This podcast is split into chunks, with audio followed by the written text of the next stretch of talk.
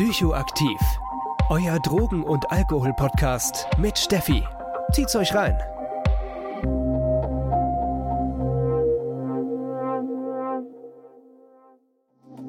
Diese Podcast-Folge wird euch präsentiert von Safe Party People Frankfurt. Ja, herzlich willkommen zu einer neuen Folge Psychoaktiv. Schön, dass ihr alle wieder mit dabei seid. Und ich habe heute ein richtig cooles Thema und einen richtig coolen Gast heute bei mir, und zwar Christoph Straub. Christoph Straub leitet den Fortbildungsbereich Zucht in der Quest Akademie Heidelberg und ich bin tatsächlich diese Woche auch schon in den Genuss gekommen, eine Fortbildung der Quest Akademie zu machen. Und zwar war ich diese Woche drei Tage in einer Motivational Interviewing Fortbildung, habe super, super viel gelernt. Christoph, richtig cool, dass du heute da bist. Hi. Ja, schönen guten Morgen. Vielen Dank für die Einladung. Ich freue mich. Sehr, sehr, sehr gerne. Ja, ich möchte heute mit dir über das Thema kontrollierter Konsum sprechen.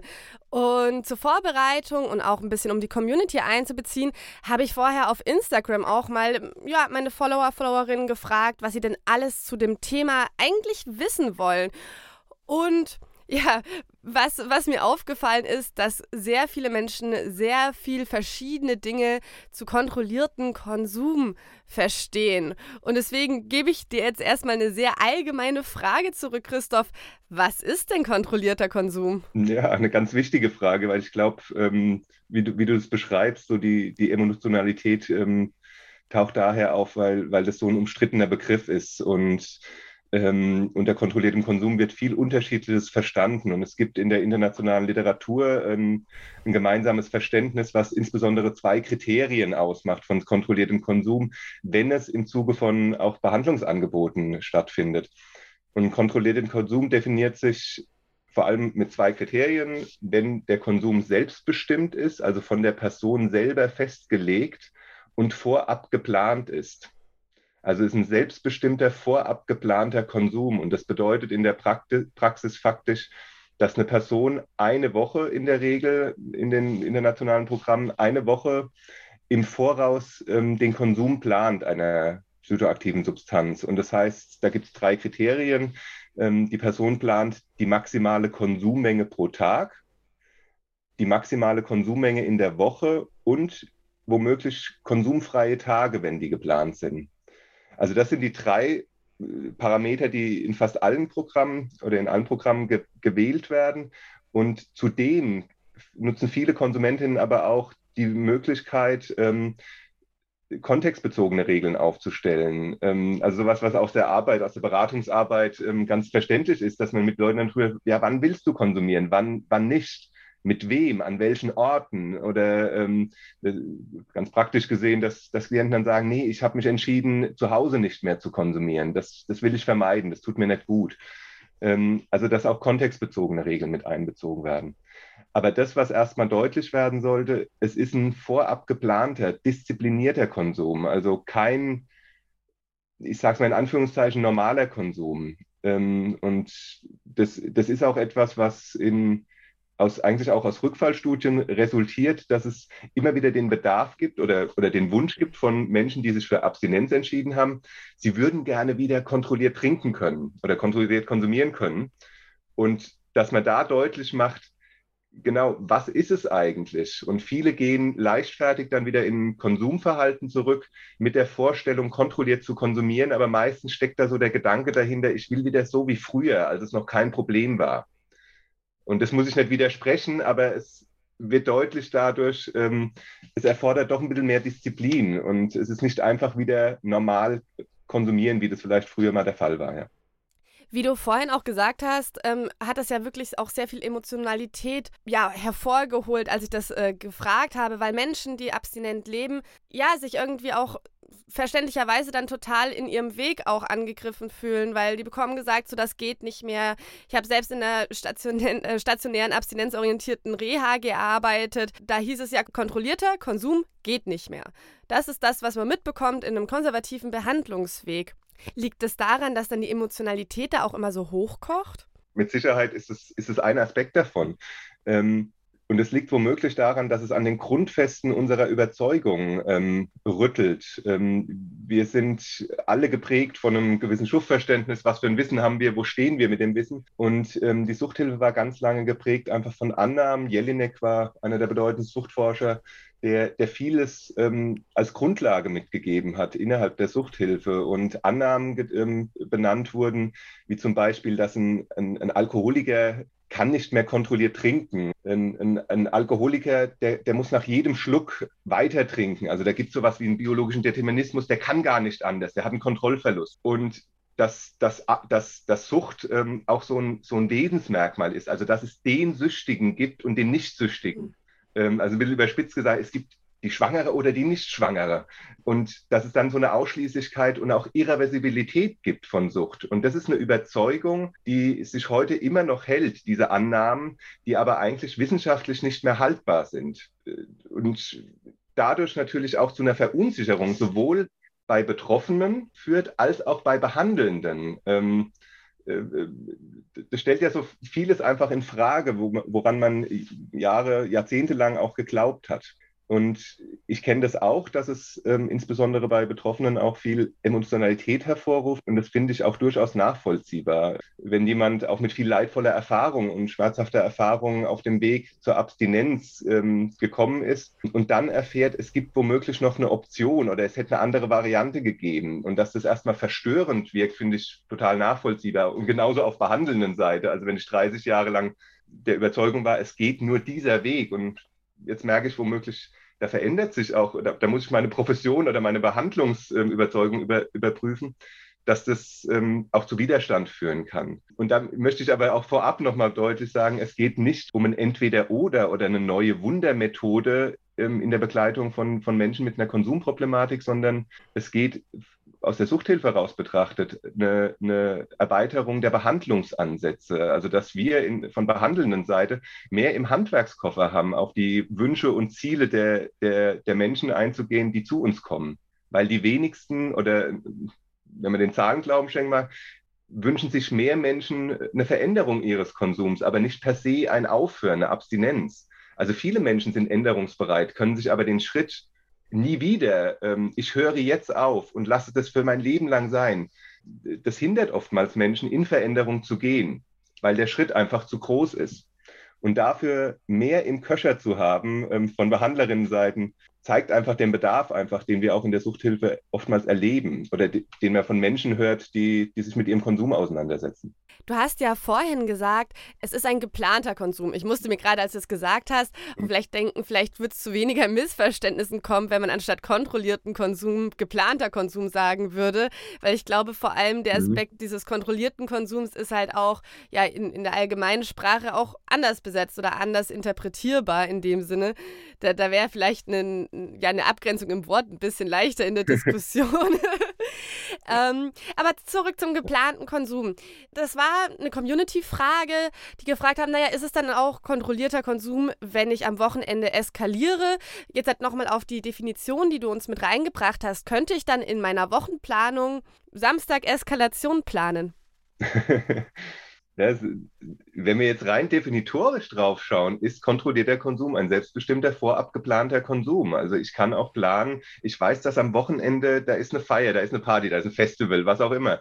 Und ich weiß, ich werde mehr konsumieren. Und jetzt, wie du die Frage stellst, ähm, äh, könnte man, ohne da jetzt was rein interpretieren zu wollen, aber könnte man hören, da gibt es aufgrund der Frageseite, auch, fragestellenden Seite auch so eine, eine Ambivalenz. Ähm, ja, will ich denn überhaupt ähm, eskalieren? Will ich einen Kontrollverlust haben?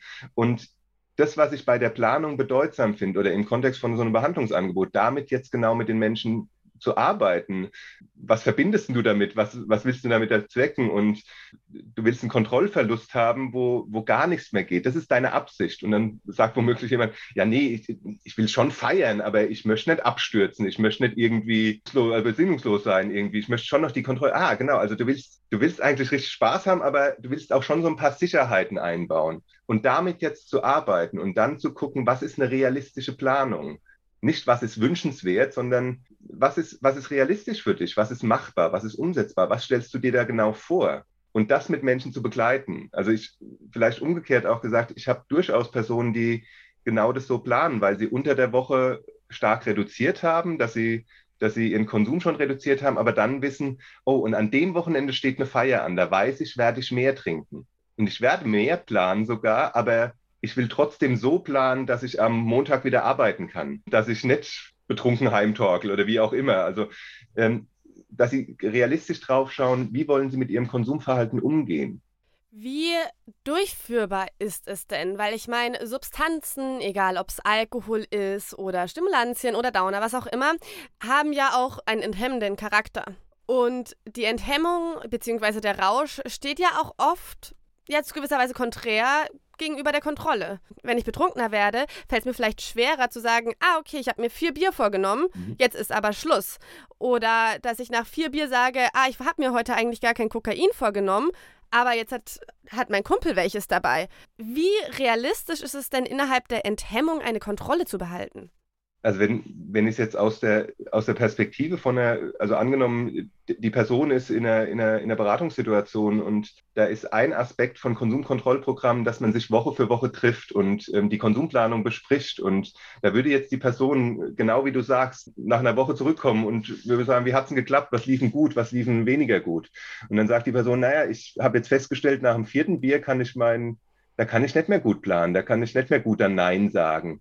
Oder dann, wenn ich dann auf einmal Koks angeboten bekomme, ach, keine Chance, bin ich zu enthemmt. Und jetzt mit der Person zu arbeiten, ja, was heißt denn das für nächste Woche? Du stellst fest, da wird es schwierig. Was heißt denn das für die Planung jetzt nächste Woche? Wie willst du damit in Zukunft umgehen, wenn das passiert? Äh, ja, müsst ihr vielleicht weniger planen. Ähm, vielleicht sagt die Person aber auch, nee, ich muss lernen, vielleicht auch anders Nein zu sagen, weil eigentlich wollte ich es nicht, aber habe dann festgestellt, ähm, ah, wenn ich dann so bedrängt werde, ich konnte überhaupt nicht Nein sagen oder ähm, konnte überhaupt nicht mehr für das, was ich eigentlich vorhatte, einstehen. Wenn man auch auf die Zahlen guckt und wenn man auf die Erfahrungen guckt, hatten wir durchaus oder also wir gucken auf über 60 Jahre internationale Forschung bei Konsumkontrollprogrammen und die wurden in verschiedensten Bereichen gemacht und es, ähm, die wurden mit schwerst abhängigen Menschen gemacht. Ähm, ich habe selber im Frankfurter Bahnhofsviertel gearbeitet und habe mit Konsumenten, die einen Multisubstanzkonsum betreiben von diversen Substanzen, Konsumkontrollprogramme begleitet. Und auch diese Personen waren zu einem kontrollierten Konsum in der Lage. Und da vielleicht jetzt wieder an den Anfang zurückzukommen, das über was wir dann immer wieder stolpern, ist, ähm, wann sprechen wir von kontrolliertem Konsum oder, oder was ist damit verbunden auch von betroffenen Seite? Und das ist das, was viele, glaube ich, dann oftmals auch so ein bisschen erschrickt oder, oder auch zur Klarheit führt in dem Erschrecken, zu merken, ah, das ist, das ist was, was doch Disziplin erfordert, ein bewusstes Hinschauen. Wie ist mein Konsum tatsächlich? Und was heißt das für nächste Woche? Welche Dinge stehen an? Was habe ich in den nächsten sieben Tagen vor? Und wie gehe ich mit diesen Besonderheiten um, dass da eine Geburtstagsfeier ist, dass ich da einen stressigen Termin habe, dass eine Prüfung ansteht, dass irgendwas auf der Arbeit ist? Wie gehe ich mit diesen Umständen um, wenn ich auch weiß, da bin ich gestresster als sonst oder da bin ich belasteter als sonst und ich weiß, ich, ich konsumiere womöglich mehr oder halt in dem anderen Beispiel, wie du genannt hast, ich habe vor, auf eine Feier zu gehen, auf ein Festival zu gehen. Sehr verständlich. Du hast vorhin gesagt, mm, es ist keine Rückkehr in den normalen Konsum. Und da ist mir gerade die Frage auch eingefallen, als ich diesen Fragesticker gemacht habe auf Instagram, mhm. war ganz viele Fragen so, wenn ich am Wochenende weniger konsumiere und dann am Wochenende total eskaliere, wann, wann zählt es denn äh, als, als, noch als kontrollierter Konsum? Klar liegt da eine andere Definition von kontrollierten Konsum drunter, aber da würde ich mich mal fragen, was ist denn in großen Anführungszeichen ein normaler Konsum? Also wenn ich jetzt äh, womöglich auf Konsumverhalten draufschaue, auf mein Konsumverhalten, dann würde ich sagen, normaler Konsum ist ein Konsum, wo ich mir keine Gedanken drüber mache, wo ich mich vielleicht dann abends treffe mit jemandem, trinke ein Glas Rotwein und höre dann wieder auf, weil ich weiß, ich, ich muss am nächsten Tag was machen, wo ich, wo ich mir wenig Gedanken mache über mein, mein Konsumverhalten. Und das, das Spannende ist, wenn wir auf, auf Studien gucken zu Konsumverhalten, Prävalenzstudien in der, in, der, in der Bevölkerung, dann ist der Übergang von abhängigen Konsumverhalten zu moderatem Konsumverhalten von unbehandelten Drogenabhängigen wie Alkoholabhängigen ist der gängige Weg. Also Menschen, die diagnostisch womöglich ein abhängiges Konsumverhalten hatten, gehen ziemlich häufig auch wieder zu moderatem Konsumverhalten ohne professionelle Begleitung über. Also da gibt es Self-Change-Forschung, Selbstheilungsforschung, die das ziemlich gut belegt. Also das, die beantwortet jetzt erstmal die Frage, die du gerade gestellt hast aus der Community, dass dieser Weg von einem problematischen Konsumverhalten zu einem moderaten Konsumverhalten oft der gängige ist. Menschen machen das so, weil sie in der Jugend vielleicht Hochphasen hatten und dann aber, weil sie ins Studium, in die Ausbildung, in den Job gehen, weil sie Familie haben, was auch immer, dass sich was an ihrem Konsumverhalten ändert, ähm, was womöglich davor diagnostisch betrachtet als abhängig bezeichnet würde. Also das ist durchaus gar nicht ähm, so selten und ähm, ist aber auch etwas, wenn wir das aus Suchthilfeperspektive betrachten, etwas, was wir in der Suchthilfe womöglich gar nicht so oft erleben. Weil diese Menschen kommen ja nicht ähm, in die Beratung, sondern die machen es einfach selber. Und also das hört sich jetzt womöglich flapsig an. Äh, die machen es halt einfach, die, die setzen sich damit auseinander, aber die machen das aufgrund von einem Self-Change-Prozess. Was man bei Rauchern übrigens sehr gut beobachten kann. Da ist es der häufigste Weg in der Veränderung ist ja auch interessanterweise das Thema meiner Masterarbeit. Ich mhm. habe ja Interviews geführt mit Menschen, die Kriterien einer Abhängigkeitserkrankung erfüllt haben immer noch konsumieren aktuell und alle ganz verschiedene Wege gemacht haben. Und das ist total interessant, aber zumindest in der deutschen Forschung auch nicht so gut erfasst bis jetzt. Mhm. Der Punkt ist, glaube ich, halt auch, was so oft, glaube ich, in, in vielen Köpfen umgeht, ist es oft die Frage, bin ich schon abhängig? Aber ich finde das tatsächlich für die Selbstreflexion nicht so eine relevante Frage, weil das ja immer nur diese Ja- oder Nein-Antwort hat. Ne? Erfülle ich schon Kriterien? Habe ich irgendwie schon ja so einen Punkt, übersprungen, sondern es ist halt viel komplexer im Sinne, wie geht es mir mit meinem eigenen Konsum? Mhm. Bin ich damit fein? Bin ich vielleicht auch okay damit, aktuell meine Hochphase zu haben? Hatte ich schon mal Hochphasen und bin dann wieder gesunken vom Konsum? Also eher diese ja mehrdimensionale Auseinandersetzung mit mit dem Konsum, anstatt sich immer nur zu fragen, zählt das schon als Abhängigkeit? Oder konsumiere ja. ich schon zu viel? Weil dafür gibt es immer nur sehr zweidimensionale Antworten, und zwar Ja und Nein. Äh, genau, also zum einen, zum einen das und gleichzeitig finde ich, finde ich diese Frage äh, ja auch ein Ausdruck davon, dass jemand mal hinschauen will, unsicher ist, bin ich schon abhängig oder nicht? Also da macht sich jemand Gedanken darum um sein Konsumverhalten. Und das jetzt mal aufzunehmen, dich interessiert es womöglich. Ähm, wie, wie ist denn dein Konsum aktuell einzuschätzen? Also du machst dir Gedanken darum, dass unabhängig der Einschätzung beschäftigt dich ja was im Kopf, ob es noch in Ordnung ist oder nicht. Und das jetzt in einem Gespräch aufzunehmen, du hast über Motivational Interviewing eingangs gesprochen, das ist genau die Idee von MI, ähm, zu schauen, da, da, ist womöglich Veränderungsmotivation vorhanden bei jemandem, der gerade feststellt, Status quo, also mein Ist-Zustand, der ist nicht in Ordnung. Ich will da mal hinschauen. Und wenn jemand auch interessiert dran ist, ist doch wunderbar, mit ihm mal auf eine, auf eine, auf eine Diagnostik-Tool ähm, draufzuschauen, auf ein DSM-5 oder auf ein ICD und mal schauen, ähm, wie würde man denn dein, dein Konsumverhalten aktuell einschätzen und dann zu schauen, was macht denn das mit dir? Wie geht es dir damit und was hättest du denn eigentlich gerne? Wie möchtest du, dass es ist? Also ich, ich erlebe es eher sogar als Einladung, ähm, zu sagen, lass uns ins Gespräch darüber kommen. Du beschäftigst dich mit deinem Konsumverhalten. Werbung das Leben kann manchmal ganz schön unvorhersehbar sein. Und ein Unfall oder auch ein Ausbruch von einer schweren Erkrankung kann uns erstmal vor riesen Herausforderungen stellen. Am liebsten wollen wir uns in so einer Zeit uns einfach nur um unsere Genesung kümmern. Allerdings kann es sehr schnell dazu kommen, dass wir in solchen Fällen auch vor finanziellen Problemen stehen. Denn allzu lange Ausfälle in unserem Beruf sind in den staatlichen Leistungen einfach nicht vorgesehen. Und hier kommt dann die Berufsunfähigkeitsversicherung ins Spiel, die genau diese Lücke schließt. Das Problem bei der Berufsunfähigkeitsversicherung Versicherung ist nicht nur der lange Name, sondern auch den passenden Anbieter zu finden. Hierfür gibt es aber eine super Lösung und zwar Clark. Clark ist ein Online-Versicherungsmakler, der euch verschiedene Versicherungen vorschlägt und euch beim Vergleich hilft. Dadurch bekommt ihr in der App einen super Überblick über die Angebote und könnt die für euch passende Versicherung finden. Wenn ihr eure Versicherung bei Clark hochladet und den Code Psychoaktiv34 eingebt, warten außerdem Shoppinggutscheine Gutscheine im Wert von 15 Euro auf euch. Die gibt es von zahlreichen Marken wie Globetrotter, Nintendo, Decathlon, Mediamarkt und vielen mehr. Denkt aber bitte daran, dass wenn ihr eine Versicherung bei Clark hochladet, Clark das Maklermandat für diese Versicherung übernimmt und solltet ihr einen Makler haben, diesen ersetzt. Wenn dieses Angebot für euch spannend klingt und ihr euch denkt, ach, um meine Versicherungen wollte ich mich eh schon endlich mal kümmern, findet ihr den Link und meinen Code wie immer in den Show Notes. Du hast vorhin gesagt, so wir schauen auf 50 Jahre Studien zurück zu kontrollierten Konsum und schauen wahrscheinlich auf viel, viel, viel, viel mehr Forschung zurück zu abstinenzorientierten Ansätzen. Warum braucht es noch den kontrollierten Konsum, wenn wir ja eben ein tolles, evidenzbasiertes Verfahren mit der Abstinenz haben? Wie ich glaube schon eingangs gesagt habe, ähm, dass wir in, mehr im, im, im Handwerkskoffer haben, Menschen zu begleiten, die etwas an dem Konsum verändern wollten. Also das ist so die eine Ebene, ähm, wir haben ein ziemlich gut ausgebautes abstinenzorientiertes Suchthilfesystem und wir er erreichen trotzdem nur einen sehr kleinen Prozentanteil der abhängigen Menschen in der Suchthilfe. Also die DHS bringt jedes Jahr ein Jahrbuch raus, wo die Zahlen aufgenommen werden. Wir sind, jetzt lügen, ähm, sechs bis acht Prozent der Alkoholabhängigen kommen in der Suchthilfe an. Ähm, das sind die missbräuchlich Konsumierenden, die riskant Konsumierenden gar nicht mit erhoben. Also wir erreichen sehr wenige Menschen, also wir, wir, könnten mehr erreichen, sagen wir es so.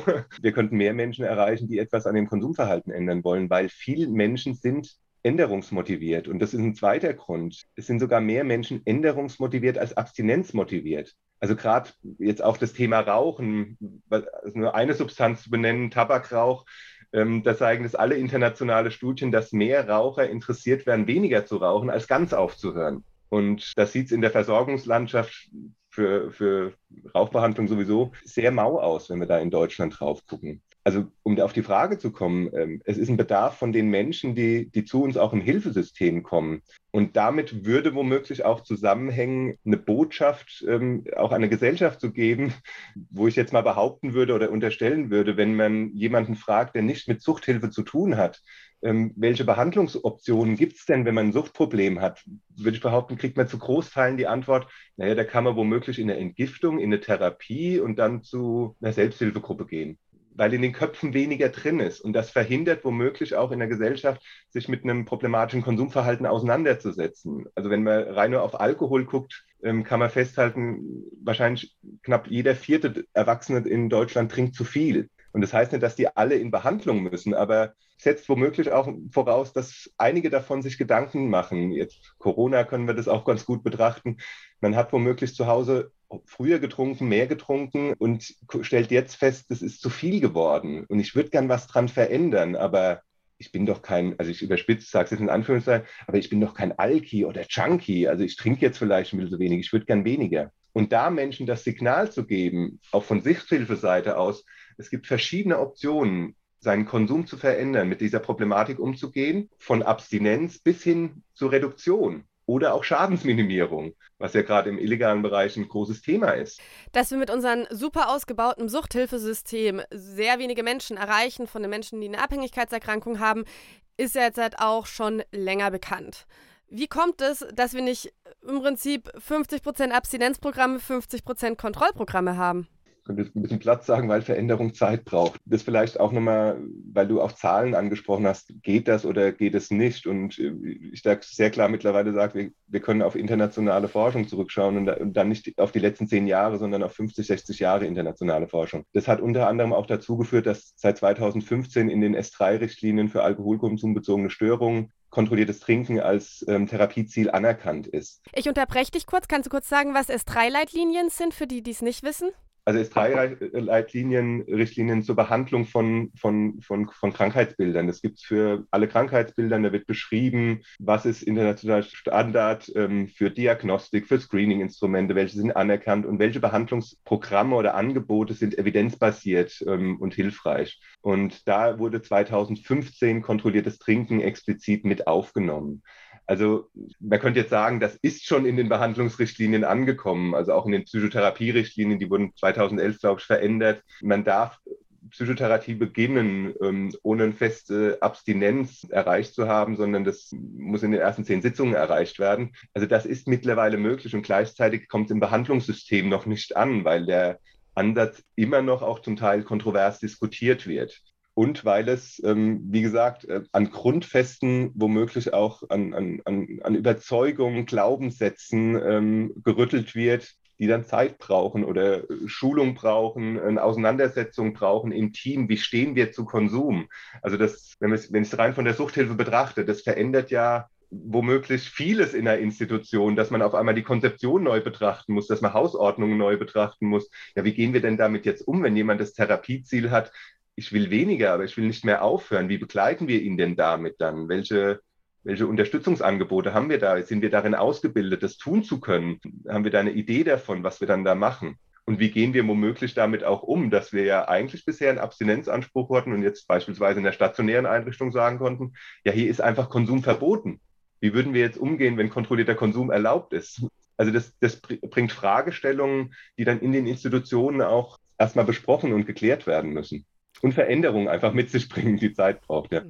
Gibt es denn schon im deutschsprachigen Raum eine stationäre Reha oder eine stationäre Einrichtung, die mit kontrolliertem Konsum arbeitet? Ähm, also man muss dazu sagen, von der deutschen Rentenversicherung ähm, gilt weiterhin das Abstinenzgebot. Also die haben das gesagt, das ist der Königsweg und gleichzeitig finden Veränderungen statt. Es gibt in Deutschland, auch im deutschsprachigen Raum, die Schweiz und Österreich, also Schweiz ist uns eh voraus, ein bisschen in der Suchthilfe und Österreich gibt es auch ganz viele tolle Institutionen, die sich damit auseinandersetzen, wo auch aktuell Ausbildungen in stationären Reha-Einrichtungen laufen. Ähm, in Deutschland gibt es ein, zwei Entgiftungsstationen und auch aktuell eine Tagesklinik, die sich damit auseinandersetzen und das als Behandlungsoption auch im Tagesklinikbereich umsetzen. Gut, also in den stationären Rehas beziehungsweise in den stationären Einrichtungen ist es noch ein bisschen schwierig, vor allem im deutschsprachigen Raum. Aber wie schaut es denn außerhalb den stationären Einrichtungen aus? Wie ist es in Beratungsstellen? Haben wir da ein konsistentes Angebot rund über Deutschland? Ähm, das würde ich, so, das würde ich so nicht unterschreiben. Also auch wenn wir in den letzten 20 Jahren ähm, knapp zweieinhalbtausend Fachkräfte in Konsumkontrollprogrammen sowohl für den legalen als auch den illegalen Substanzbereich geschult haben, heißt es noch lange nicht, dass es umgesetzt wird ähm, oder, oder dass es konsequent umgesetzt wird. Eine vorsichtige Zahl wäre vielleicht zu sagen, es, es gibt in fünf Prozent ambulanter Stellen, aber auch das ist, könnte ich nicht mit Bestimmtheit sagen. Es verändert sich was in der, in der, in, in der ambulante Hilfe. Also es gibt es häufiger mittlerweile in Beratungsstellen. Es ist fast flächendeckend in Deutschland wird es in Beratungsstellen angeboten. Es wird auch ähm, in, in wohnraumgestützten Angeboten, das was gleicherweise betreutes Wohnen genannt wird, da wird es oft angewendet in, in anderen stationären Einrichtungen, aber gerade auch in, in, in ärztlichen Praxen, wo das mehr zum Thema wird. So gibt es da im, im, in, in einigen Bereichen, auch in, in arbeitsgestützten Angeboten, Arbeitstrainingsprojekten, wo das als mögliche Begleitung mit genutzt wird und sogar in der betrieblichen Suchtarbeit, ähm, wo Betriebe bewusst das als Möglichkeit ähm, ähm einbauen in der Sozialberatung, in der betrieblichen Suchtberatung, ähm, kontrolliertes Trinken insbesondere als Möglichkeit zur Punktnüchternheit am Arbeitsplatz mit den Mitarbeitenden zu machen. Also da, wo, wo gerade auch große Unternehmen hier aus der Region, wo ich komme, herkomme, ähm, gesagt haben, das, das nehmen wir explizit in die Sozialberatung auf, weil für viele Mitarbeiter ist der Schritt der Abstinenz ähm, viel zu hoch, die auch sagen, kann man nicht vorschreiben lassen, was, in mein, was ich in meiner Freizeit mache, aber die aufgrund ihrer Arbeitssituation, dass sie mit Maschinen arbeiten, ganz explizit daran arbeiten, wie kriegen sie es hin, ähm, nüchtern am Arbeitsplatz zu sein. Wir reden ja hier die ganze Zeit von einem Programm und da möchte ich vielleicht jetzt im nächsten Schritt ein bisschen genauer hinschauen. Wir haben sozusagen die Grundstruktur mal angeschaut, dass eben der Konsum vorgeplant wird für eine Woche. Aber ihr in der Quest Akademie, ihr bietet ja ein richtiges Programm an und zwar einmal KISS und einmal KT. Was ist das für ein Programm? KT steht für kontrolliertes Trinken und KISS ist das Pendant für den Bereich illegaler Substanzen, ähm, steht für Kompetenz im selbstbestimmten Substanzkonsum. Das sind beides Programme, die von Joachim Körkel, ähm, Professor aus Nürnberg, äh, mit dem wir zusammenarbeiten, entwickelt wurden und wir schulen darin sozusagen die Fachkräfte. Diese Programme sind Behavioral Self-Control Trainings, also verhaltenstherapeutische Selbstmanagement-Programme, die nach dem aktuellen Stand der Forschung die, die wirksamsten Programme zur Konsumreduktion darstellen. Also strukturierte Programme, die eine inhaltliche ähm, Gemeinsamkeit in den Modulen haben. Also was, was kommt darin vor?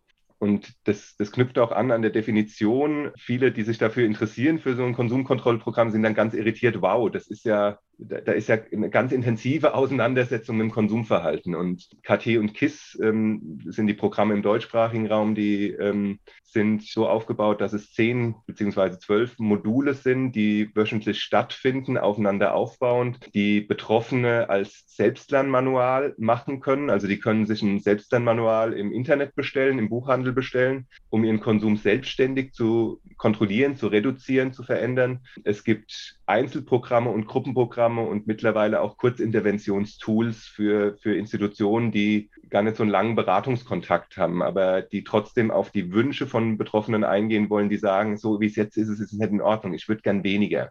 Und was in diesem Programm zentral ist, ist als Grundschritt sowas wie den Konsum zu dokumentieren, ein Konsumtagebuch zu führen.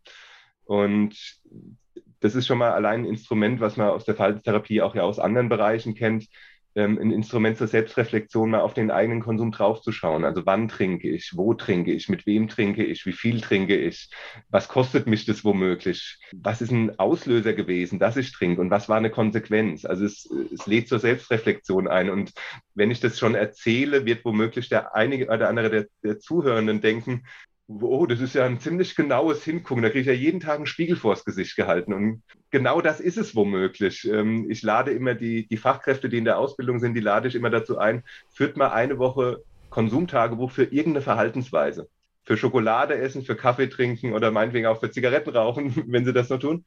Und führt eine Woche mal Konsumtagebuch, einfach um zu sehen, was das bedeutet an eigener Auseinandersetzung mit dem eigenen Konsumverhalten. Und allein diese Auseinandersetzung, das Dokumentieren, führt nachweislich auch schon zu einer Reduktion. Ich sage es jetzt mal, die Zigarette beispielsweise nicht mehr einfach nur angesteckt ist, weil halt jetzt gerade Pause ist und ich sowieso mit den Kolleginnen rauslaufe, sondern wenn jede Zigarette jetzt ab sofort mit einem Strich verbunden ist das äh, rückt die anders ins Bewusstsein. Und das ist Voraussetzung, Konsumtagebuch führen und dann Zielplanung zu machen und das Woche zu Woche machen und nach jeder Woche zurückzukommen und in, einer, in, einem, in, einem, in einem Gespräch darüber zu reflektieren, wie hat es geklappt, wie, was lief gut dabei und, und was hat auch Schwierigkeiten gebracht, welche Themen tauchen auf. Und diese Themen werden dann in den Modulen aufgenommen.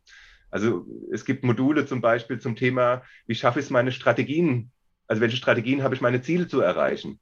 Wie schaffe ich das? Welche Risikosituationen könnte es geben, die mich davon abbringen? Also wenn ich Stress habe, wenn ich Streitereien habe, wenn mich was auf der Arbeit belastet oder wenn ich irgendwie einen blöden Brief vom Amt bekommen habe. Wie gehe ich mit einem Ausrutscher um? Beziehungsweise, was ist denn überhaupt ein Ausrutscher, wenn ich in einem Konsumkontrollprogramm bin?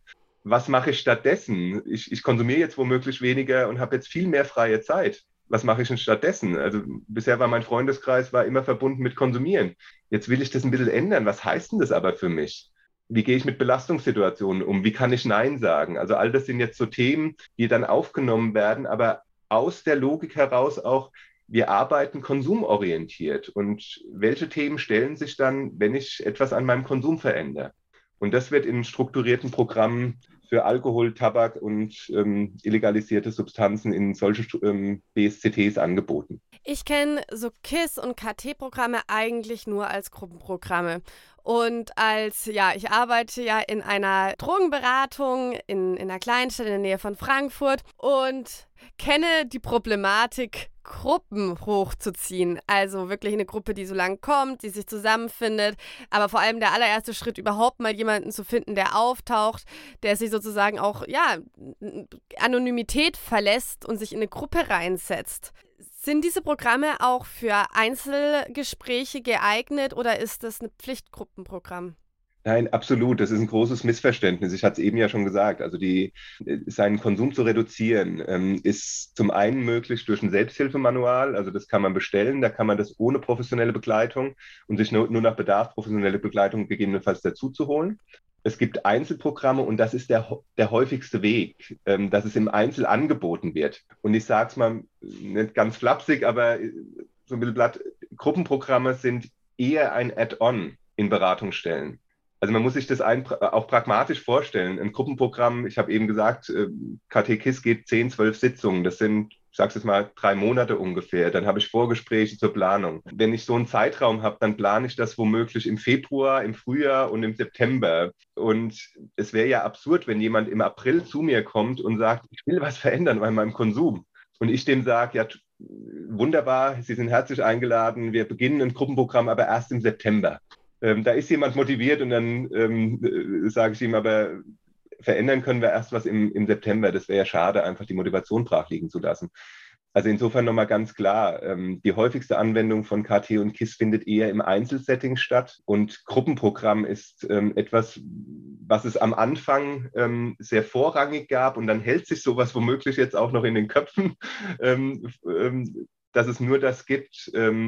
Das gibt es. Es gibt die Möglichkeit, wo das auch, auch sehr sinnvoll ist. Ähm, kennt viele Kolleginnen und Kollegen jetzt auch gerade in Corona, die, die Online-Gruppenprogramme, Angebote geschaffen haben, wo genau viele Leute gesagt haben, nee, das hilft mir, diesen Austausch zu haben. Nicht allein darüber zu sein, aber nicht den Austausch zu haben, immer mit der Sorge, ich, ich darf nie wieder trinken, ähm, wenn ich in eine Selbsthilfegruppe gehe, wo das oft mal so geprägt ist, sondern ich darf darüber reden, wie geht es mir mit meinem Konsum und was will ich eigentlich. Insofern erle erlebe ich das eher als sich ergänzende Angebote. Aber ganz klar die Botschaft, ähm, es geht in verschiedenen Settings und vor allem als Einzelangebot auch im Einzelkontakt. Ja, ich glaube, das ist nochmal eine sehr wichtige Information auch für Menschen, die Interesse haben, so eine Ausbildung zu machen, weil ich natürlich im Alltag meiner Arbeit total die Hürde kenne oder ne, man auch einfach weiß, wie schwierig es ist, überhaupt Gruppen zu gründen.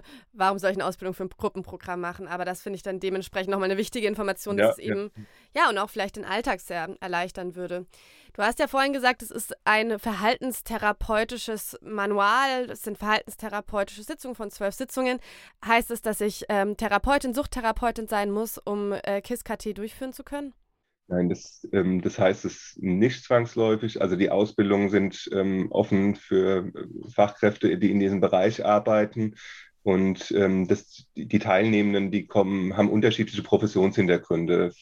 Sozialpädagogin, Sozialarbeiterin, Psychologin, Ärztin. Es gibt auch oftmals, gerade wenn es im klinischen Bereich passiert, ähm, sind es auch manchmal Pflegekräfte, die, die geschult werden da drin. Ähm, oftmals dann auch gar nicht das komplette Programm machen, aber die Idee davon entwickeln und ähm, Handwerkszeug bekommen, Menschen bei weniger Konsumieren zu begleiten, weil das oftmals in der Praxis Thema ist, gerade im wohnungslosen Bereich, in, in wohnraumgestützten Angeboten, wo jetzt wo es ja oftmals gerade an therapeutischer Begleitung mangelt, ähm, wo es wenig Psychotherapeuten gibt oder auch wenig Suchtherapeutinnen gibt, ähm, wo viele Sozialarbeiterinnen ähm, damit arbeiten oder auch Pflegekräfte, Erzieherinnen, ähm, die in diesem Bereich arbeiten, die aber durchaus mit der Konsumthematik, mit den Menschen, mit denen sie zu tun haben, arbeiten wollen. Und das wäre aus meiner Sicht ja absurd, wenn wir, wenn man dem das verwehren würde, ähm, wenn sie gut im Kontakt mit den Leuten sind und die Menschen das sowieso als Thema einbringen ihnen da nicht Handwerkszeug an die Hand zu geben, dann das auch professionell aufzunehmen.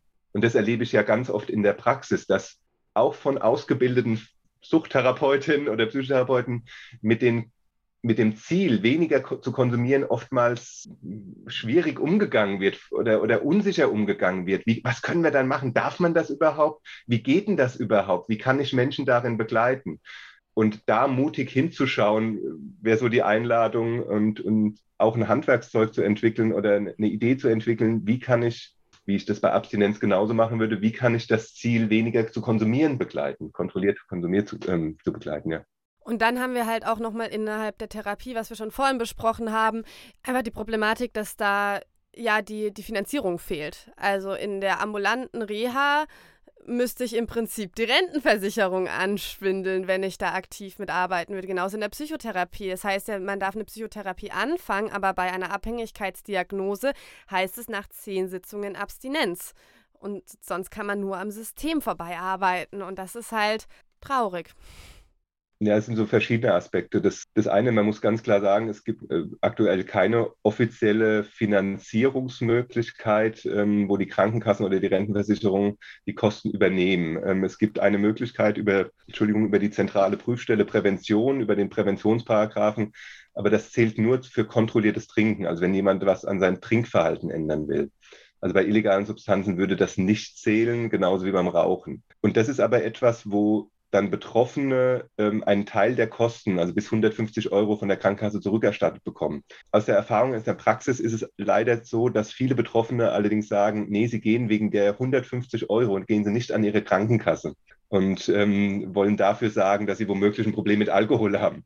Woran man wieder merkt, wie, wie tabuisiert das Thema, schambesetztes Thema immer noch ist in, in der Gesellschaft. Das andere ist aber, und da würde ich gerne noch mal einen Schritt zurückgehen, aus meiner Sicht äh, müssen Konsumkontrollprogramme, also Programme, die Menschen unterstützen bei, ihrer, bei ihres Konsumverhaltens.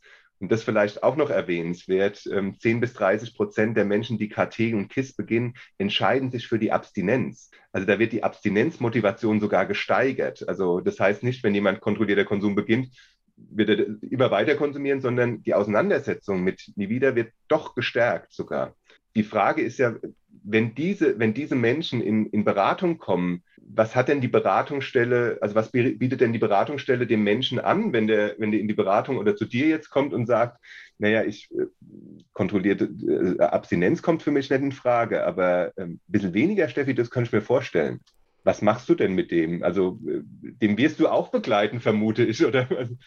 Ja, absolut. Also bei mir ist das ja auch zieloffen und ähm, wenn jemand weniger konsumieren möchte, äh, dann schauen wir mal, wie das funktioniert, ne? Und versuchen uns Strategien zu erarbeiten, gucken, was es für, für ein Setting braucht, für ein Set braucht, um das auch zu erreichen.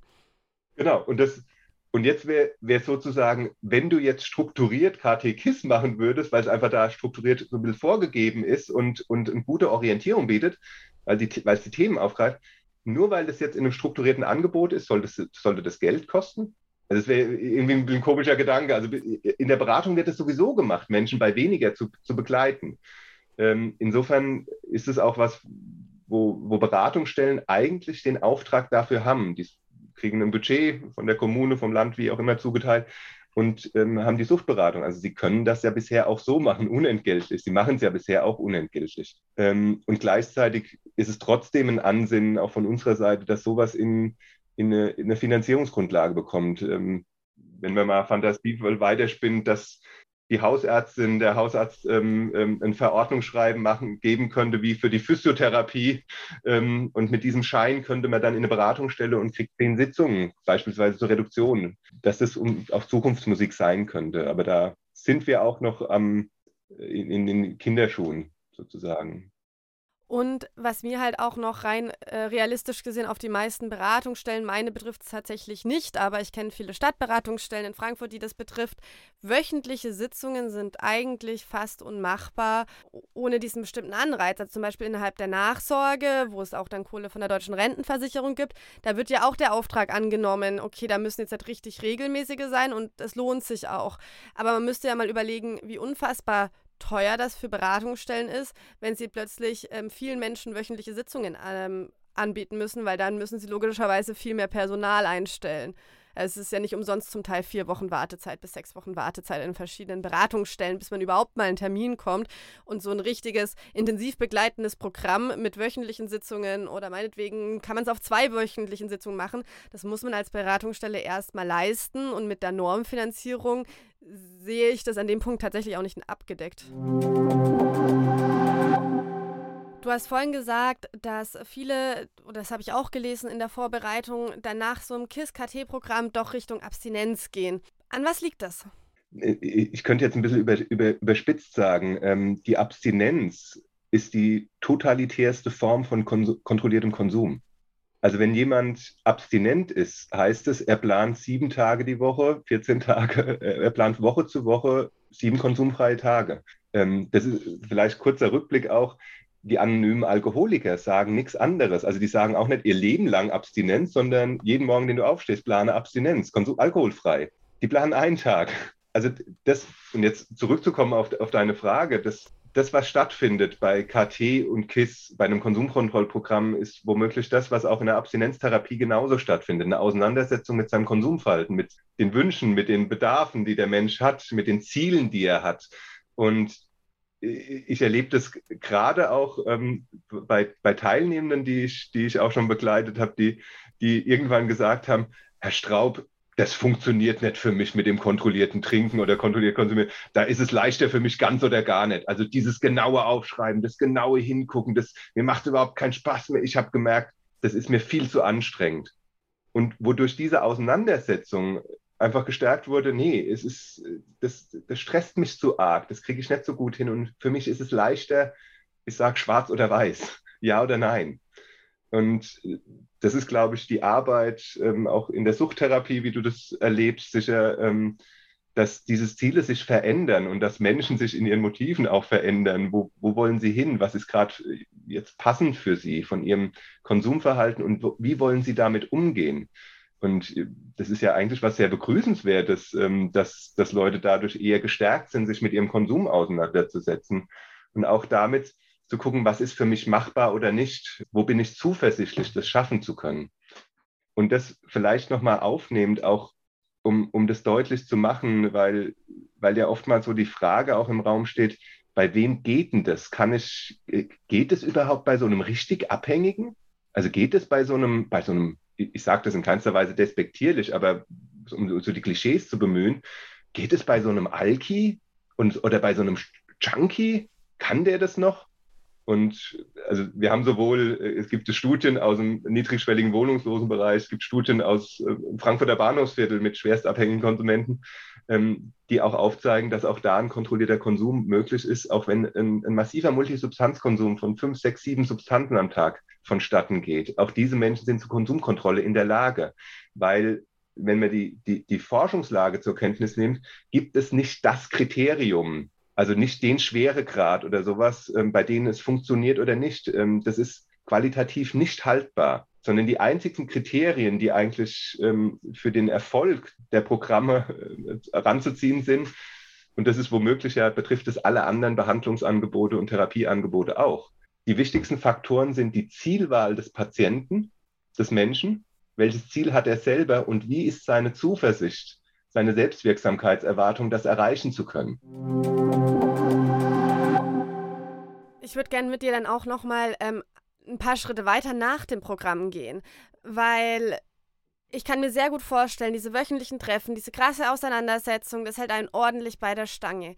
Was man jetzt bei der Abstinenz hat, diese ganz oder gar nicht Entscheidung, nimmt einen ja auch ein bisschen Arbeit ab. Also um zum Beispiel eine Abstinenz zu halten, weil ich mich nicht jede Woche hinsetzen muss und genau planen muss, wie viel ich konsumiere. Ich nicht so einen aktiven, ja, Auseinandersetzung mit Konsum habe, weil der findet ja wenn man eine Abstinenz hat, nicht statt. So. Natürlich hat man, ja, ich will das jetzt nicht zu vereinfacht sagen. Ähm, klar hat man dann auch verschiedene Situationen, die man schauen muss. Aber ich frage mich wirklich, gibt es da Langzeitstudien? Führen dann Menschen 20 Jahre nach dem Programm, um so blöd zu sagen, immer noch ihr Konsumtagebuch und planen ihren Konsum? Wie, ja, wie wirksam ist es auf, auf die lange Zeit? Also ich würde auch gerne noch mal gleich was dazu sagen, was du, was du davor gesagt hast, ähm, weil, ich die, weil, ich die, Annahme womöglich nicht ganz teile, ähm, dass, ähm, dass die Menschen, die sich für Abstinenz entscheiden, ähm, nicht mehr an Konsum, sich nicht mehr mit dem Konsum auseinandersetzen. Ich halte das sogar für eine Problematik, die wir beschreiben können in der Suchthilfe.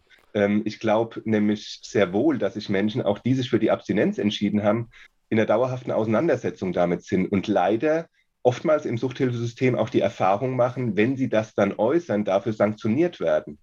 Also es gibt heute noch Fälle und, und das ist gar nicht so selten, dass wenn Menschen in der Therapie sagen, in der stationären Abstinenztherapie, hm, ich glaube, ein Leben lang ist es nicht, ich will, glaube ich, danach wieder konsumieren, kann das dazu führen, dass sie rausgeschmissen werden, weil ihnen mangelnde Compliance vorgeworfen wird. Ich fände das gerade so wichtig, da jetzt hinzugucken, dass jemand, der eine Abstinenzentscheidung getroffen hat und dann im, im therapeutischen Setting mir offenbart, ehrlich ist und sagt, also Steffi, ich, ich würde ganz gern ab und zu mal wieder so diese Vorstellung nie wieder, das kann ich mir nicht vorstellen. Und wenn ich rauskomme, ich würde ab und zu gern mal, jetzt es ist Sommer, ich würde gerne auch beim Grillen einen Radler trinken können. Das ist doch ganz wertvoll in der, in der Beratung, in der Behandlung, jetzt darüber zu sprechen und nicht zu tun, nee, nee, nee, das darfst du nicht denken sondern die Gedanken sind da und damit jetzt professionell umzugehen, ähm, das ist für mich womöglich auch schon ein Ausdruck, dass jemand dann sagt, dass jemand damit zum Ausdruck bringt, er, er braucht Hilfebedarf noch, weil er weiß, er wird es nicht sein Leben lang schaffen können. Also deshalb wäre mein Plädoyer eher zu sagen, wir müssen sogar viel konsumorientierter, auch in abstinenzorientierter Behandlung arbeiten. Wir müssen das viel aktiver in den Blick nehmen und nicht aus so einer Vorsicht heraus, oh, könnten wir was triggern, könnten wir damit was anschneiden, worum der Mensch noch nie davor gedacht hat. Also das ist absurd. Also jemand, der, der ein Suchtproblem hatte, ähm, dass der nicht trotzdem mal auch in abstinenten Phasen daran denkt, dass es irgendwann mal Spaß gemacht haben könnte oder irgendwas gebracht haben könnte. Das ist ziemlich normal. Wenn das nicht so wäre, wäre wär das eher ein Ausdruck von Demenz, dass, dass er irgendwas vergessen hätte. Das ist das eine. Das andere, deine Frage, geht das oder geht das nicht? Wie, lang, wie nachhaltig ist das? Das, was wir aus 50, 60 Jahren internationaler Forschung wissen, dass Konsumkontrollprogramme abstinenzorientierten Angeboten auch in ihrer Langzeitwirkung ebenbürtig sind das Spannende ist dann, wenn man mit den Menschen spricht, wie macht ihr das oder wie geht ihr das? Ich kenne Klienten, die führen seit Jahrzehnten, seit Jahren Tagebuch. Denen hilft das. Das ist ein wichtiges Instrument, damit zu arbeiten. Und genauso habe ich Menschen vor Augen, die mir gesagt haben, nee, Herr Straub, ich brauche dieses Tagebuch nicht. Ich weiß einfach, es geht gerade nicht mehr als beispielsweise zwei Bier am Tag. das geht gerade nicht, das kann ich nicht. Aber das muss ich mir nicht reinschreiben, sondern das ist meine Schranke. Ähm, und Menschen gehen unterschiedlich mit diesen Hilfsmitteln um. Ähm, und mal merken sie, oh, jetzt braucht es wieder mehr. Jetzt muss ich auch mal wieder mich rückbesinnen, was hat mir damals geholfen, was war hilfreich, vielleicht das Tagebuch. Und manche sagen, das brauche ich gar nicht mehr. Und es gibt auch durchaus Menschen, die, die zu mir in Beratung kommen und die merken nach drei, vier Sitzungen, das hat ihnen schon gereicht. Das, ähm, sie brauchen gar nicht die zehn Sitzungen, ähm, sondern das war total hilfreich, das Instrument von einem Tagebuch anzugucken, die Risikosituation mal betrachtet haben, zu schauen nach Strategien und die dann immer wieder mal punktuell kommen und sagen, oh, jetzt ist was aufgetaucht, hier hatte ich einen Rückfall, einen Ausrutscher, da, bräuchte, da würde ich gerne nochmal drauf gucken und die dann nach Bedarf in Beratung kommen. Ich finde das wirklich total spannend und bin total angezündet auch von dem Thema, weil ich habe da auch schon damals meine Bachelorarbeit über kontrolliertes Trinken geschrieben. Ich habe über die Relevanz von kontrollierten Trinken nach einer abstinenzorientierten Behandlung auch geschrieben tatsächlich, weil äh, genau das ist ja so ein bisschen auch dieser, dieser Punkt. Ich kann viele konservative Einrichtungen und da ist halt der Konsum ein hohes Tabuthema. Oder, was ich auch schon oft mitbekommen habe, es ist trotzdem okay, ne? aber es wird nicht vorbereitet, sondern eher so, ja, ich würde es jetzt nicht empfehlen, aber trotzdem darfst du deine Therapie weitermachen und du darfst so viel mitnehmen, wie du möchtest. Aber dann ist halt immer noch die Frage, wie geht man mit einem Konsumwunsch um danach? Und da einfach zu sagen, okay, wir haben hier Kandidaten, Kandidatinnen und es gibt es sehr oft, die ganz klar in ihrer stationären Therapie beformulieren, so hier, ich werde nicht Ewigkeiten abstinent bleiben. Strukturierte Weiterleitung anstatt Nachsorge, KT-Programm, KISS-Programm zu schauen, okay, wir nehmen das ernst, du hast hier die Möglichkeit haben dürfen, abstinent Therapie zu machen, was ich zum Beispiel auch als ähm, sehr wichtig finde, zu sagen, okay, wir geben dir hier einen sicheren Rahmen, dass du Abstinenz und Emotionen und Gefühle spüren kannst, ohne Konsum, wo du Therapie machen darfst. Und dann nehmen wir dich aber trotzdem ernst in dem Aspekt, dass du sagst, das ist aber nicht mein Lebensding. Ich bin total dankbar, dass ich hier vielleicht jetzt abstinent Therapie machen darf, dass ich hier dieses Setting bekomme. Aber das sehe ich nicht. Und also, okay, dann gibt es halt neben der klassischen Nachsorge, in der Hoffnung, dass die dir das ausreden, um es mal so zu sagen, ähm, die kontrollierte Nachsorge mit kon kontrollierten Konsum. Und dann darfst du da wirklich noch strukturiert deinen Wunsch des Konsums nachgehen. Und wir haben das Gefühl, ganzheitliches Konzept in der Behandlung gestrickt zu haben und nicht nur sein, wir drücken die Daumen, dass es nicht komplett schief geht. Genau, also das wäre genau, also damit aktiv umgehen, also auch von, von behandelnden Seite. Ähm, und weil du das, das sagst, um das nochmal mit, mit Zahlen auch zu unterlegen, ähm, man geht davon aus, dass 40 bis 60 Prozent der, der, der Menschen, die in Therapie gehen, mit dem Vorsatz reingehen, nach der Therapie in irgendeiner Form wieder weiter zu konsumieren das ist, ein, das ist eine Realität, der wir uns stellen müssen. Das ist, das ist ein Faktum, was wir nicht wegdiskutieren können.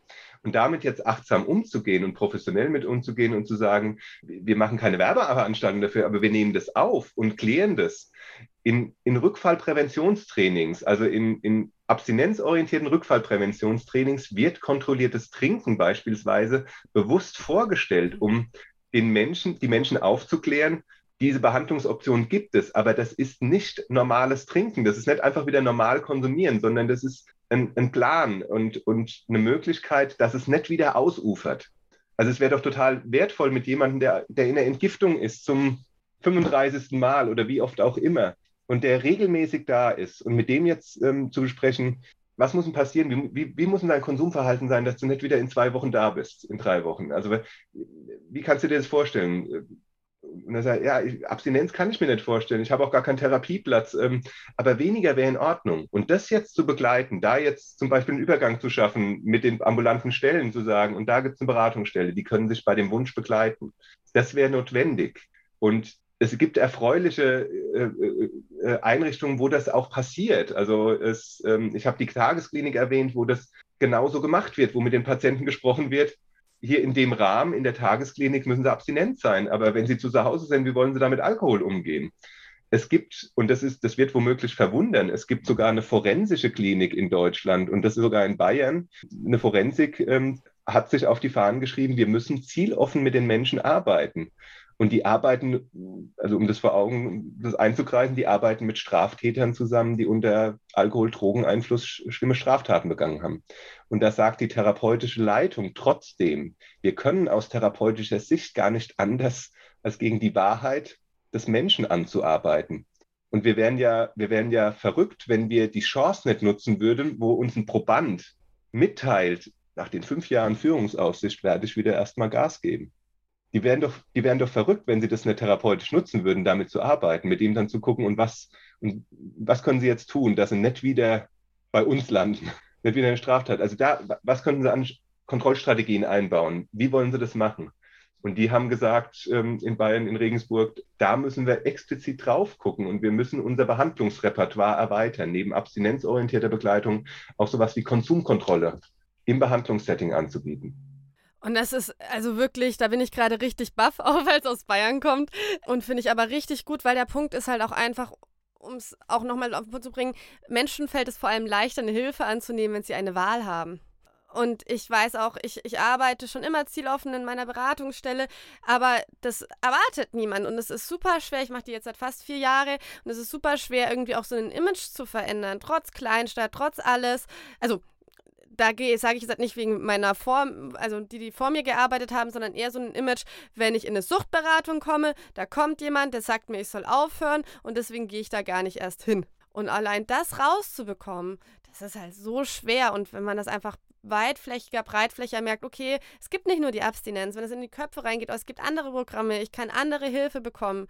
Ich habe die Wahl, dass das genau. halt schon allein sehr viel verändert. Unterschreibe ich genauso. Also das ähm, Wahlfreiheit impliziert auch ähm, Abbau von Widerstand. Also und ähm, es, es, würde mehr Menschen einladen, ähm, sich womöglich ihren, ihr Konsumverhalten nochmal zu betrachten, zu reflektieren und, und vielleicht auch Hilfe in Anspruch zu nehmen. Also die Hürde, das teile ich uneingeschränkt, ist immer noch in den Köpfen da, dass wenn ich zur Suchtberatung gehe, dann muss ich auch erstmal zu Kreuze kriechen, um es überspitzt zu sagen. Also ich, ich kenne die Fälle jetzt auch gerade von äh, in dem Jahr erlebt, wo ich Berichte bekommen. Da, da ist jemand endlich in die Beratungsstelle gegangen, von seinem Arbeitgeber geschickt und der Mitarbeiter kommt dann zurück und sagt, nee, nee, ich muss hier nicht mehr hingehen. Und dann frage ich nach, ja, was, was, was ist denn passiert? Und dann, dann sagt der Arbeitgeber, der den Mitarbeiter dorthin geschickt hat, hat gesagt, nee, der Mitarbeiter hat in der Beratungsstelle gesagt, er hat kein Alkoholproblem. Und dann hat die Beratungsstelle zu ihm gesagt, na, wenn Sie noch keine Krankheitseinsicht haben, dann können wir Sie auch nicht beraten. Wir arbeiten nur mit Menschen, die einsehen, dass sie ein Alkoholproblem haben. Und das passiert auch noch 2022 in Deutschland. Da kann ich mir so ans Kopf fassen, weil, also, es ist doch irgendwo auch die Aufgabe der Beratungsstellen oder ich sehe darin meine Aufgabe, es ist, äh, zu verhindern, dass es eventuell auch zu einer Abhängigkeitserkrankung, einer Erkrankungsentwicklung kommt. Und ich denke mir so, umso früher die Leute kommen, umso geiler. Da kann ich viel, also kann ich mit Minimalinterventionen unterstützen, da eine Reflexion reinzubringen, da eine Kontrolle reinzubekommen, das ist doch so geil. Also, wenn ich sowas höre, dann werde ich ein bisschen emotional. Ja, ja. Ja, und es, äh, und es ist gleichzeitig ein Hinweis darauf, was Menschen mit einer Konsumproblematik einfach auch immer noch, ähm, was, was sie immer noch erleben in, in Beratungsstellen.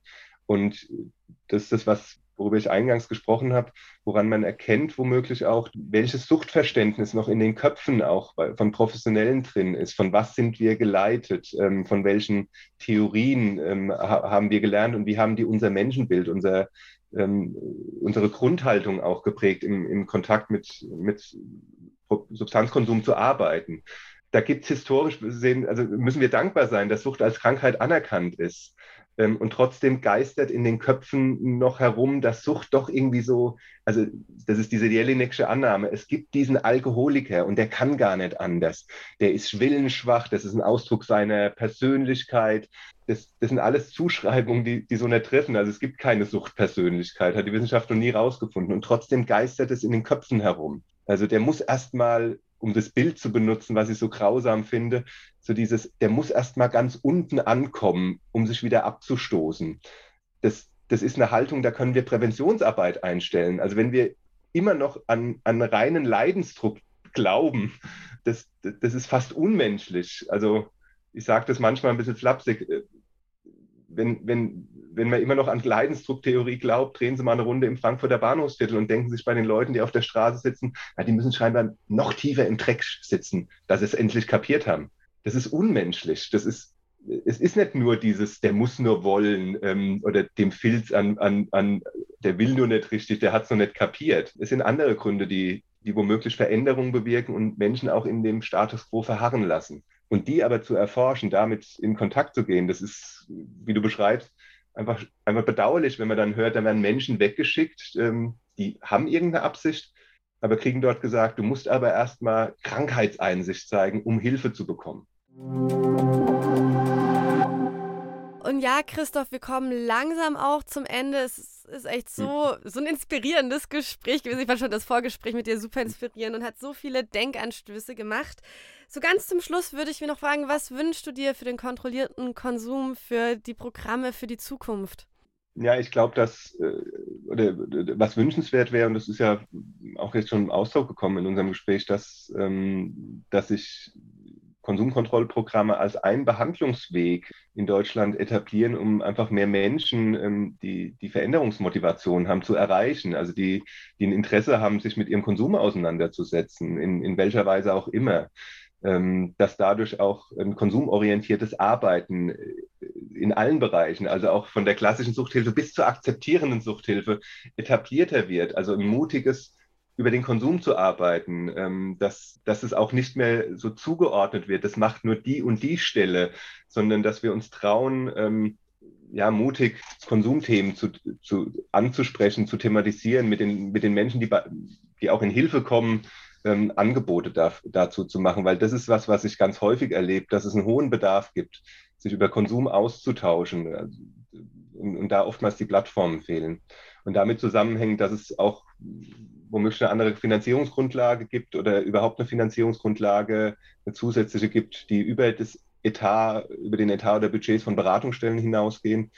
Ähm, das wäre schon sehr wünschenswert, dass eine Idee von zieloffener Suchtarbeit mehr Raum findet im, in der Behandlungslandschaft. Also wir sind in einem Paradigmenwechsel von dem Abstinenzparadigma hin zu einem zieloffenen Paradigma in der Suchthilfe. Und das sind, glaube ich, da, da, befinden wir uns auf einem guten Weg, aber das sind auch noch einige Schritte zu gehen. Und da ist mir gerade noch ein Punkt gekommen, was mir schon bei, bei der Recherche von der Bachelorarbeit total aufgefallen ist. Du sagst es ganz klar und das will ich hier nochmal rausheben. Es geht darum, einen weiteren, ja, ein weiteres Behandlungsangebot zu schaffen. Ich finde, diese Diskussion wird manchmal so blockiert, weil sie in so ganz komischen, was ist besser, Abstinenz oder kontrollierter Konsum, sondern es ist ja ein wie erreichen wir mehr Menschen? Wie schaffen wir eine diversere Behandlungslandschaft für Diversität der Menschen, die eben ganz viele verschiedene, sehr verschieden sind und vielleicht verschiedene Dinge wollen? Und das kann man halt nicht nur mit einem Ziel alle zusammenfassen.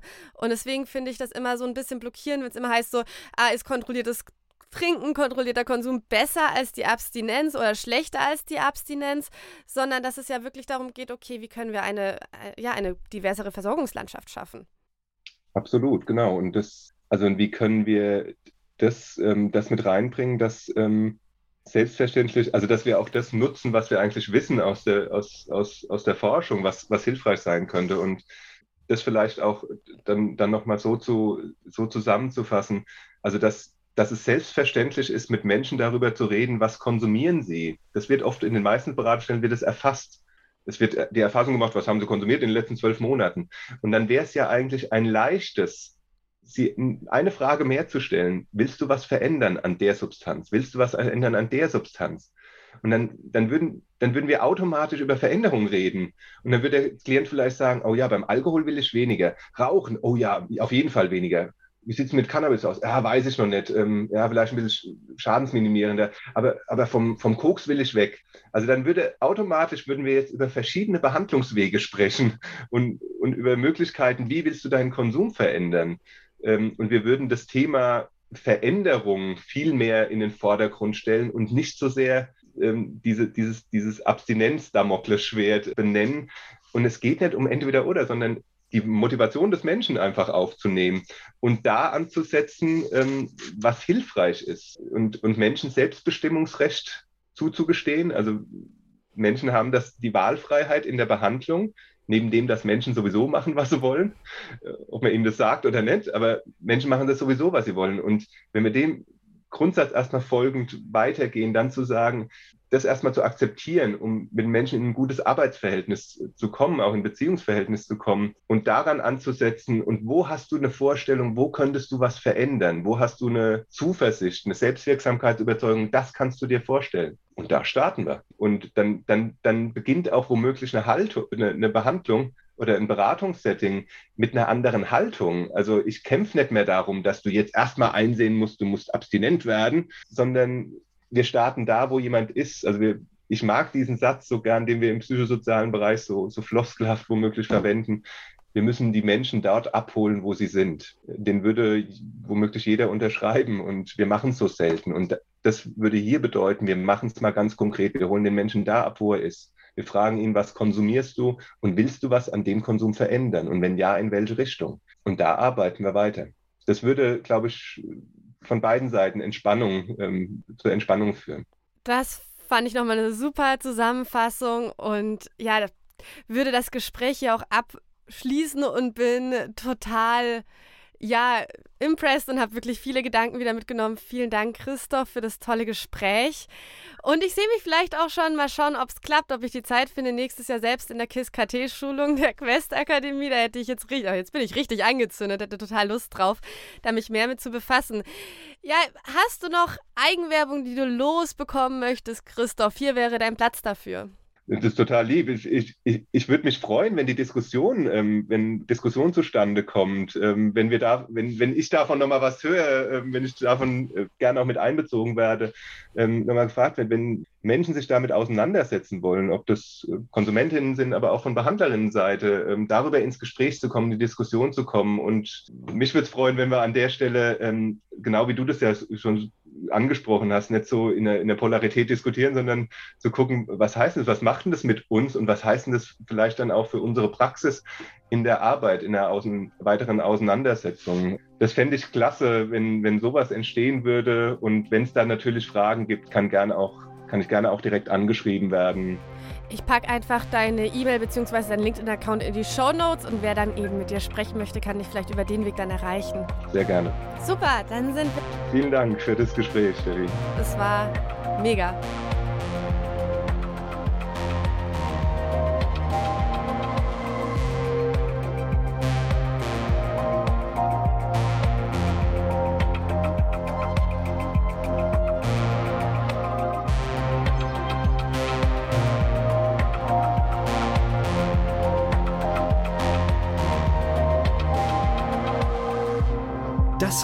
Psychoaktiv, euer Drogen- und Alkohol-Podcast mit Steffi.